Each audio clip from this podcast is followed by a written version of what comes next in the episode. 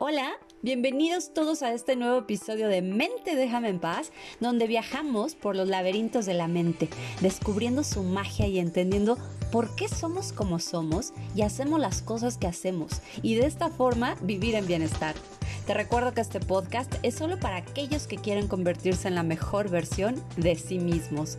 Yo soy Ale Corso, quédate conmigo. Hola, me da mucho gusto saludarlos y compartir con ustedes un nuevo episodio de Mente Déjame en Paz. Y hoy quiero empezar por decirte que si te dejas romper, todo se va a alinear de manera perfecta para seguirse rompiendo. Entonces, literal, estarás atentando contra tu persona todo el tiempo. ¿De qué estoy hablando? Estoy hablando de la teoría de las ventanas rotas y te quiero contar una historia brevemente. Resulta que en 1969, Philip Simbrano, psicólogo de la Universidad de Stanford, realizó un interesante estudio de campo y lo que hizo fue abandonar dos autos en dos lugares muy diferentes, uno en el Bronx de Nueva York, por ser una zona, digamos, conflictiva, y el otro en un vecindario bastante próspero y tranquilo en Palo Alto, California. Ambos autos sin placas y descapotados. Bueno, pues aquí estaban estos dos autos idénticos, abandonados, en dos barrios con poblaciones muy diferentes y un equipo de especialistas en psicología social estudiando las conductas de la gente en cada uno de estos lugares. Y resultó que el auto abandonado en el Bronx comenzó a ser vandalizado. Y en pocas horas perdió pues las llantas, el motor, los espejos, los asientos, etcétera, etcétera. Todo lo que pudieron quitarle se lo llevaron y lo que no, pues lo destruyeron.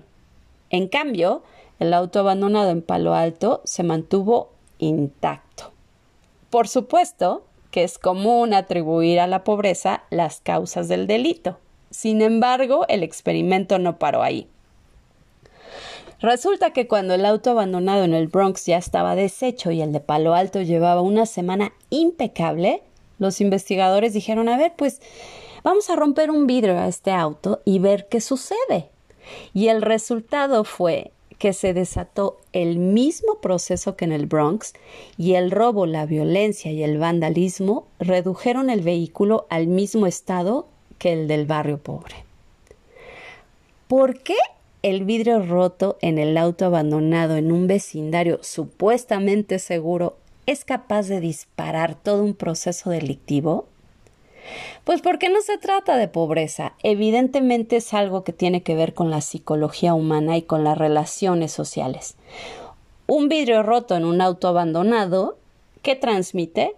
Pues una idea de deterioro, de desinterés, de despreocupación, que va rompiendo códigos de convivencia, de normas, de reglas, de ausencia de ley, y todo se vale. Entonces, cada nuevo ataque que sufre el auto, pues reafirma y multiplica esa idea.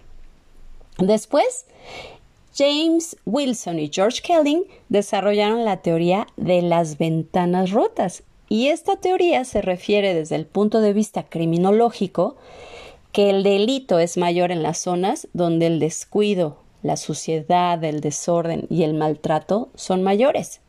Si se rompe un vidrio de una ventana de un edificio y nadie lo repara, pues pronto estarán rotos todos los demás. Este estudio de campo fue una simple demostración de cómo algo que claramente se descuida puede convertirse rápidamente en un objetivo para vandalismo. Y quédate con esta palabra, vandalismo. Por supuesto que esto resultó ser la base de una de las teorías más influyentes sobre el crimen en Estados Unidos. Y sí, si tú pasas por una calle donde hay un edificio abandonado, seguramente encontrarás ventanas rotas. Pero estas ventanas no se rompieron solas. Algún ocioso tomó algo y lo aventó. ¿Y por qué no? Alguien pasó y dijo, ah, pues yo también. Volviendo al principio, si te rompes una vez y no te atiendes, todo se alineará para que te sigas rompiendo. ¿Te das cuenta? Esto no sucede solo en construcciones, sucede en el interior de las personas y se proyecta en el exterior y en todo su entorno.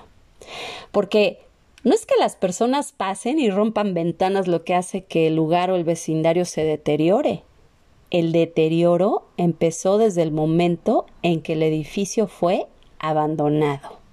Entonces, tus ventanas te protegen de las condiciones del clima, permiten que el polvo, el frío, la lluvia, no sé, el ruido, no interfieran con tu bienestar cuando estás en tu casa, ¿cierto? La presencia de ventanas rotas, además de verse mal, lo que indica es que nadie se preocupa. Lo mismo sucede con tu persona. ¿Cómo cuidas tus ventanas? ¿Te abandonas como un edificio? Todos nos hemos abandonado en algún momento y hemos permitido que nos lastimen, porque nadie puede lastimarte si tú no lo permites.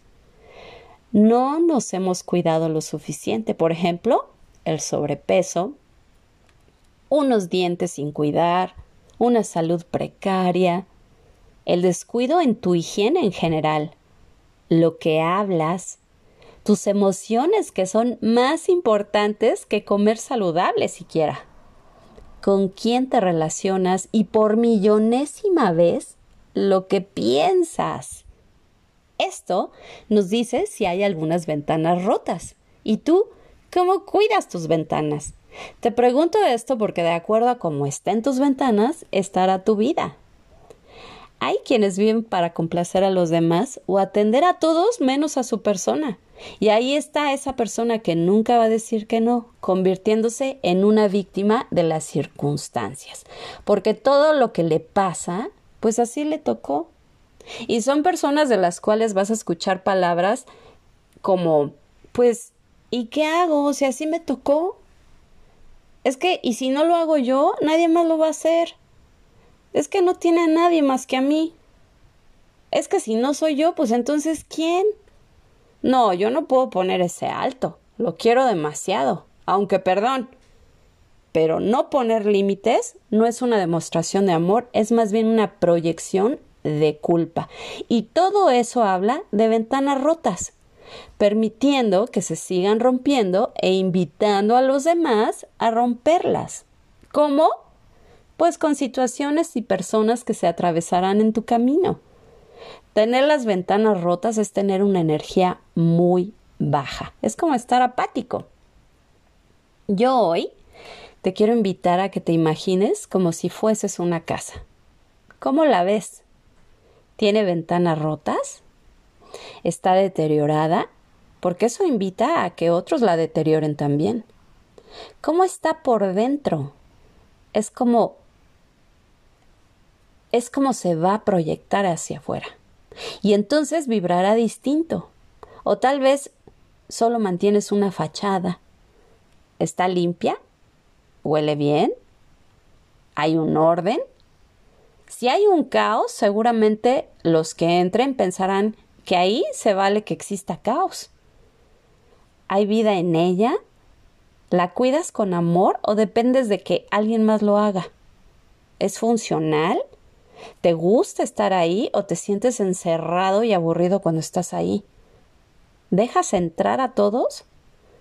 Bueno, pues entonces esas serán las cosas y personas que se alinearán perfectamente y es aquí donde puedes hacer una revisión de tu entorno, de tu casa y lo que sucede en tu vida. Ahora, si te obsesionas por mantener tus ventanas impecables y quieres limpiar todos sus rincones con cotonete, pregúntate ¿por qué te sientes tan sucio? ¿Cuál es esa obsesión por no parar de limpiar? Recuerda que todo debe tener un balance. Aquello que está desbalanceado no te convierte en un apestado que la vida trata mal todo lo contrario, te dice que es ahí donde existe una oportunidad y justamente las oportunidades es lo que hacen a una persona evolucionar y crecer. Y te recuerdo que el único papel que tienes es ese, crecer y evolucionar. Me gusta esta teoría de las ventanas rotas porque nuestro interior es como nuestra casa y sus ventanas nuestro propio reflejo. Entonces, observa si estás cometiendo algún tipo de vandalismo contra tu persona y haz algo al respecto. Muchas gracias por escuchar este podcast. Te recuerdo mi página es www.alecorso Bienestar Emocional en Instagram y Facebook Alecorso Bienestar Emocional y no olvides compartir a aquellos que buscan crecer, evolucionar y convertirse en la mejor versión de sí mismos y de esta forma vivir en bienestar. Yo soy Ale Corso y esto fue Mente déjame en paz, el arte de vivir con la mente en paz. Hasta la próxima.